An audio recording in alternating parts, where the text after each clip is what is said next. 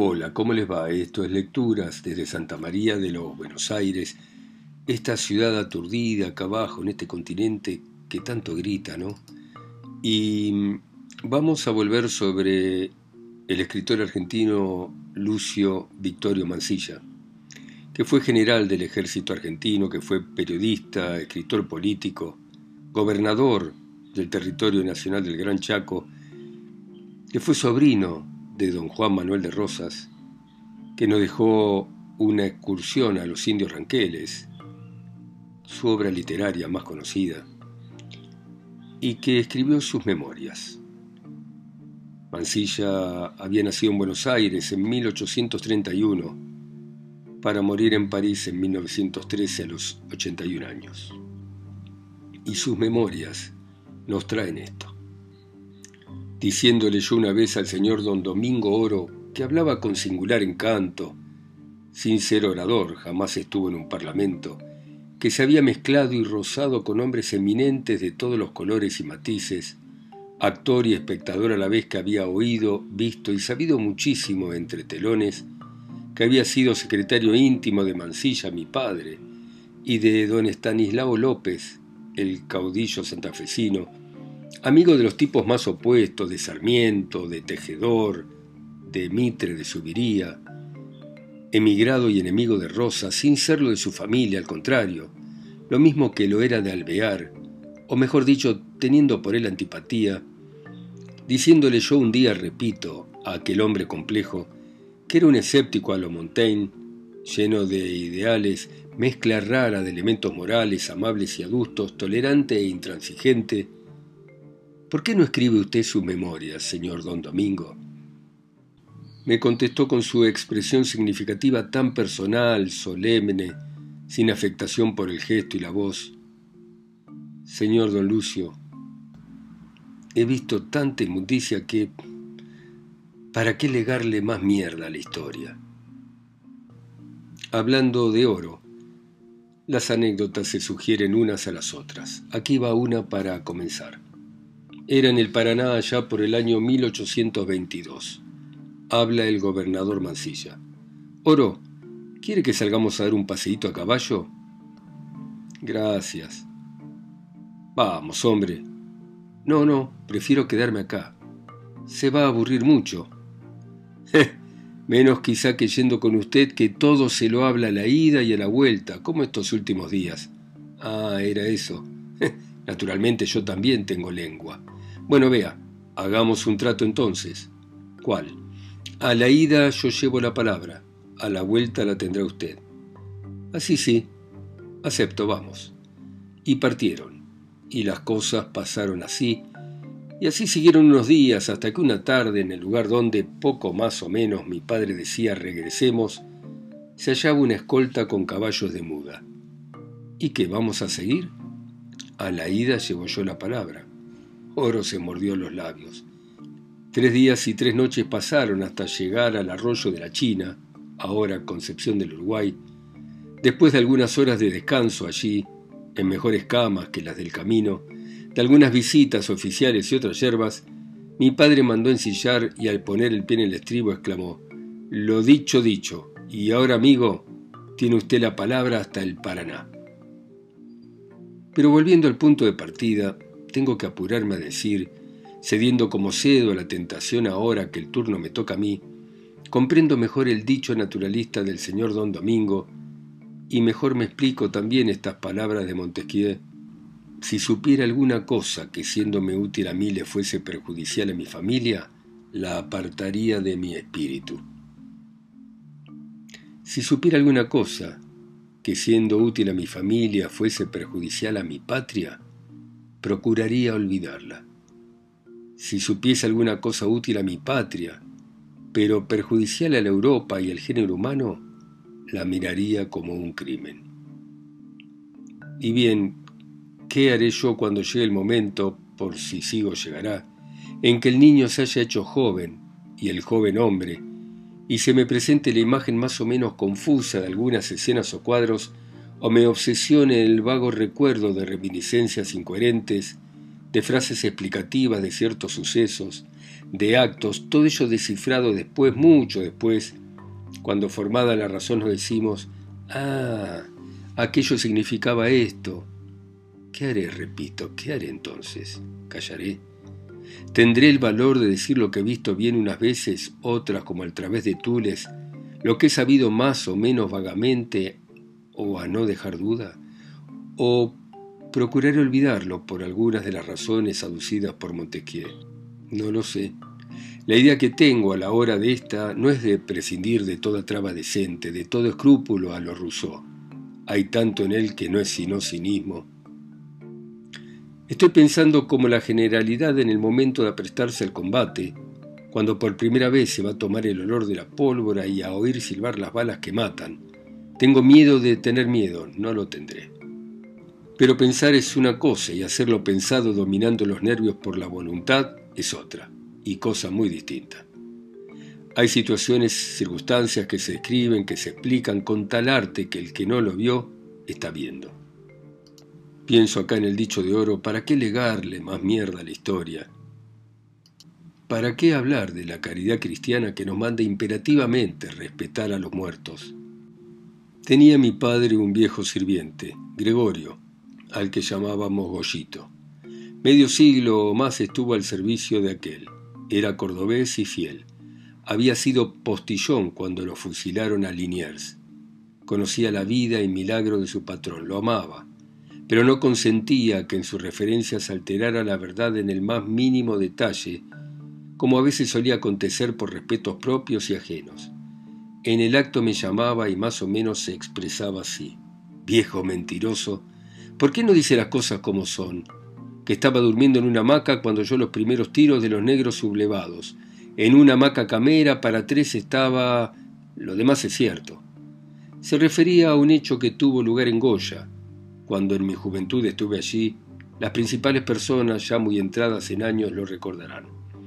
Mi padre contuvo con gran intrepidez a los negros de un batallón que se había amotinado por falta de paga. Era esto allá por los tiempos de Artigas, ya derrotado en las tunas. Refugiado el caudillo oriental en el Paraguay donde murió, mi padre fue gobernador provisorio de Corrientes, como se sabe. La casa solariega de la calle Potosí tenía aljibe. Esto del aljibe que no parezca nota baladí. Las fincas que lo tenían eran contadas, indicantes de alta prosapia o de gente que tenía el riñón cubierto. Daban notoriedad en el barrio, prestigio, y si por la hilacha se saca la madeja, tal o cual vecino pasaba por grosero por los muchos baldes de agua fresca que pedía, y tal o cual propietario por tacaño, porque solo a ciertas horas no estaba con llave el candado de la tapa del precioso recipiente. La otra casa, la que solo tenía pozo, la heredó mi prima Carolina Bond. Fue casada esta con un médico norteamericano, hombre de excepcional hermosura y de mucha distinción. Él y ella como casi la totalidad de sus hijos murieron de tuberculosis. Decían que él le había pegado el mal a ella. En la calle que ahora se llama Alcina, antes Potosí, esquina Tacuarí, hay cuatro casas de alto. En la época en que me refiero eran bajas. Dos haciendo cruz pertenecían a mis abuelos maternos, el señor don León Ortiz de Rosas, y dos pertenecían, se comprende, la una a mi padre, don Lucio Mancilla, el general guerrero de la independencia de Ituzaingó de obligado. La esquina esa era conocida por la del jorobado Zapata. El dueño era en efecto un hombre bajo, enjuto, giboso, de rostro rubicundo, siempre vestido con decencia, levita negra y sombrero de copa. Los muchachos decían, Zapata, cuidado. El jorobado no tenía buenas pulgas, como generalmente sucede con los que de alguna deformidad padecen, y si las tenía, su reputación era otra, lo que es también frecuente. Pero siendo esquina, no lo era en el sentido de negocio, donde se despachan bebidas menudeando hasta por los tragos. Era algo más. Era un almacén de comestibles en el que vendían café tostado, fresco, que perfumaba los alrededores y hasta té perla. El negro no era usual sino en ciertas casas de mucho fuste. El almacén entonces, como ahora, estaba casi siempre en la esquina de las manzanas, lo mismo la pulpería, bosque viene de pulque, bebida espirituosa que se hace con las hojas de manguey o agave mexicano. Vendiéndose en México, generalmente en las esquinas, le ha dado su nombre por antonomasia a todo despacho público con mostrador donde se venden bebidas alcohólicas y ha motivado el sinónimo, o sea, esquina versus pulpería, esté ubicada donde se quiera. La otra esquina, la que pertenecía a mi padre, la tengo en la retina, con su pilar de madera fuerte entre las dos puertas, una tacuaría, otra potosí, y el poste ahí, al borde de la vereda. Algunas veces era un viejo cañón de hierro donde se ataba el caballo de la rienda o del cabestro.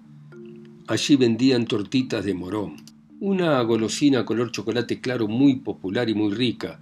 Cobre que nos caía en las manos a los muchachos del barrio era para Zampío, el dueño. Este Zampío era italiano, casado, muy bonachón y cariñoso.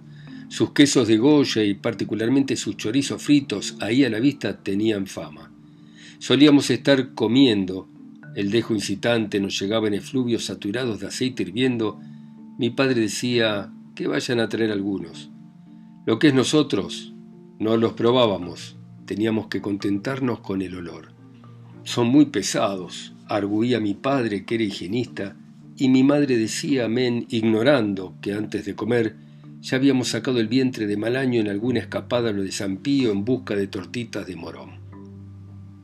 Yo tenía un sirviente allá por 1889 que hacía como de portero a ciertas horas, honrado y fiel, va sin decirlo, era gallego y como siempre, tratándose de estos prójimos, algo zurdo, nada tonto, pero muy testarudo.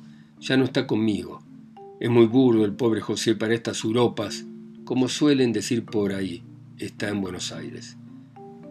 Tengo además a mi servicio su hermano Manuel, el cual se casó hace ocho años con una inglesa que había sido sirvienta de mi propia mujer. José sabía leer y escribir, Manuel no. Lo aprendió por sí mismo, a fuerza de andar entre libros y papeles y de verme trabajar a mí, y consiguió hacerlo con bastante fea letra. En cambio, como diría Dickens, tiene muy mala ortografía. Pero dice lo que quiere con claridad, que es el arte de escribir bien, empleando menos palabras que yo, y nunca jamás se equivoca en una suma, habiendo también aprendido solo las cuatro primeras reglas de la aritmética. En resumen, acá hay un caballero que solo se diferencia de mí en que él es el mucamo y yo soy el amo. Había retenido de una de mis lecturas esta máximo consejo. Cuando estés enojado, cuenta hasta cien y no estallarás. José le dijo un día, mira, no hagas eso otra vez, ya te lo he dicho muchas veces. Después de las doce no me anuncies visitas, a no ser ciertas personas, amigos como fulano, sultano, mengano, porque si no, no tengo tiempo de vestirme, de estar en la cámara a la hora, ¿entendés? Nada, como si se lo hubiera dicho a la pared. Aunque bien pudiera ser que teniendo buena opinión de mí y creyéndome servicial e influyente se dijera, ¿y por qué no ha de atender a este o a esta que tanta necesidad de verlo tiene? Me fastidiaba, paciencia y barajar, me decía. Un día, no sé, uno tiene días endiablados, no estaba de buen humor. Me iba a comenzar a afeitar, operación que lleva su tiempo, ya tenía la cara enjabonada y me anuncia un incómodo. Si hubiera sido siquiera un amigo o algún necesitado, lo atropello, le muestro los puños, me acuerdo de la máxima. Ya te he dicho una vez, dos, tres, cuatro, cinco, seis, siete. Él retrocedía y yo lo seguía airado, enojado, tonante, alzando cada vez más la voz irritada y siempre acercándole los puños a la cara más y más desapareció por una puerta que daba una escalera del patio interior de la casa, perteneciendo a Guillermo Daondo, calle La Valle, al llegar a San Martín, del cual yo era inquilino. Estaba ya postrado de tanto contar con exaltación violenta. La máxima no me había dado resultado, como casi siempre sucede con los consejos. Es lógico, hay que aplicarla debidamente, que recordarla a tiempo, contando mentalmente con pausa antes de contestar o de resolver. Al visitante no lo vi. Debió oír el estrepitoso contar con frenesí creyendo y pensar, tomando el portante, de locos nada, dijo, y me voy. Yo nací en una esquina, frente a San Pío, mirando al sur.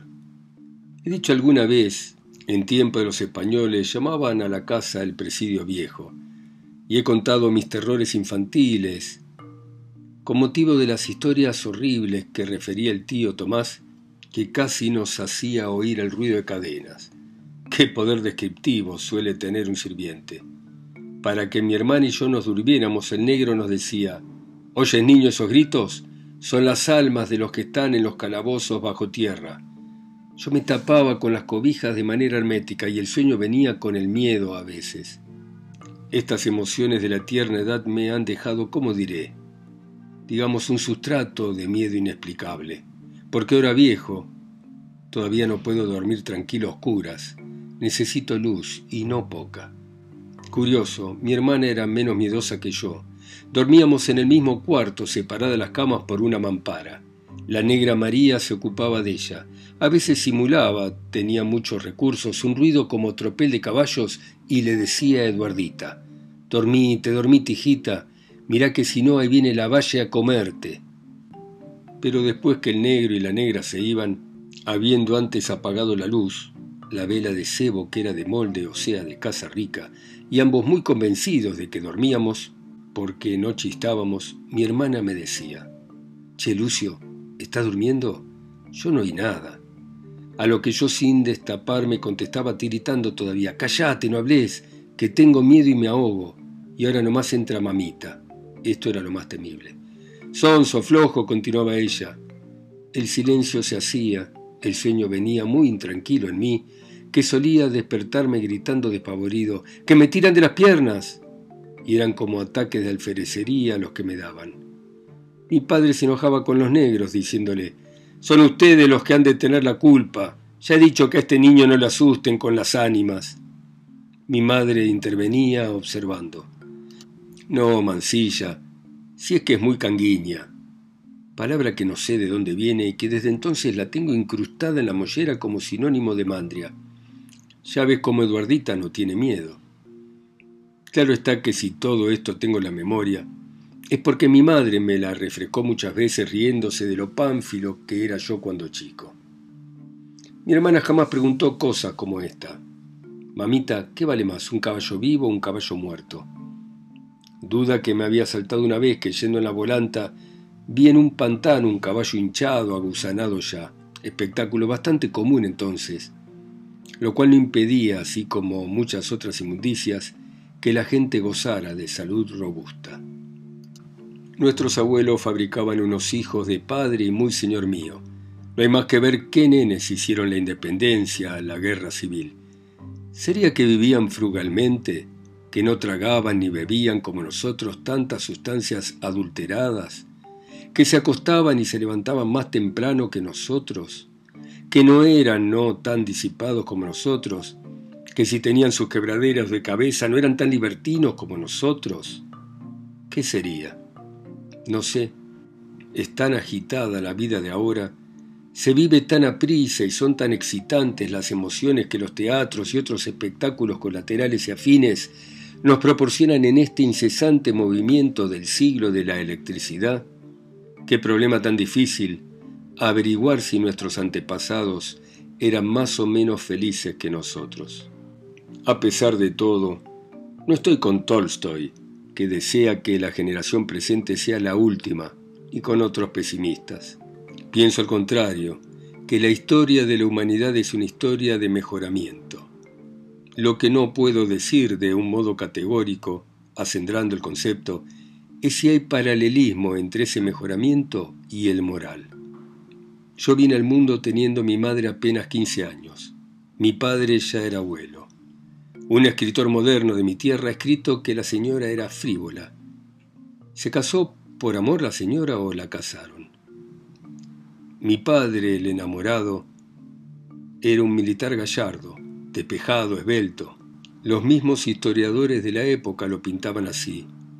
A propósito, ya hice notar en alguna parte que la estatura que muchos le han atribuido a mi tío don Juan Manuel de Rosas es pura novela. Ningún Rosas mi abuelo era bajo, pasó de una estatura regular. Mi abuela Agustina no era alta. En la familia sobresalió mi madre, que propiamente no era alta, como tampoco lo era Manuelita Rosas. Acabo de decir que mi padre era abuelo cuando yo vine al mundo. Había tenido tres hijos con doña Polonia Duarte, dos mujeres y un varón. Juan el menor, Mauricia la mayor y Pepa la segunda. Mauricia se había casado con Ricardo Sutton, norteamericano, excelente persona, pariente de don Tomás Livingston, barraquero de la calle Potosí, esquina de Salto, Santiago del Estero, un sujeto muy respetable. Ambos eran lindos muchachos, mucho más jóvenes que yo, lo que no quitaba que les tuviera envidia. Ellos andaban en petizo, pasaban siempre por casa y yo no. Yo iba con frecuencia a casa de don Tomás. Hacían unos panqueques con melaza riquísimos, me chupaba los dedos. La señora de don Tomás era simpática, blanca, pálida, rubia. En la barraca me divertía mucho mirando, ya que no podía montarlo, al petizo de Tomás y Frank, si mal no recuerdo, y a las máquinas de aprensar lana. ¿Cómo ha pasado el tiempo y cómo cambia todo o casi todo con él, no? Con las catástrofes desaparecen tantas cosas, hasta los mismos nombres cambian. Miren si no, por el lado de mi madre un pariente carnal que tenía el nombre de Pila Rosas, archivó este y se quedó con otro. Y por el lado de los parientes políticos de mi padre, uno que fue bautizado Mancilla, si te he visto no me acuerdo. Es la inmundicia de la historia a que se refiere el señor Oro. Recuerdo que en aquella época no estaba en boga la medicina expectante. Los flebótomos abundaban, sangrías, vomitivos, purgantes, hasta que sane o reviente, parecía ser el aforismo de los galenos en general. En algunas familias, la de Terrero, por ejemplo, el uso para toda dolencia del específico era de cajón. En mi casa, con un solo dato estadístico, estará todo dicho. Mi hermana Eduardita, antes de los 12, y yo, con un récord aproximado al de ella, antes de los 15, habíamos tomado cerca de 800 vomitivos y purgantes.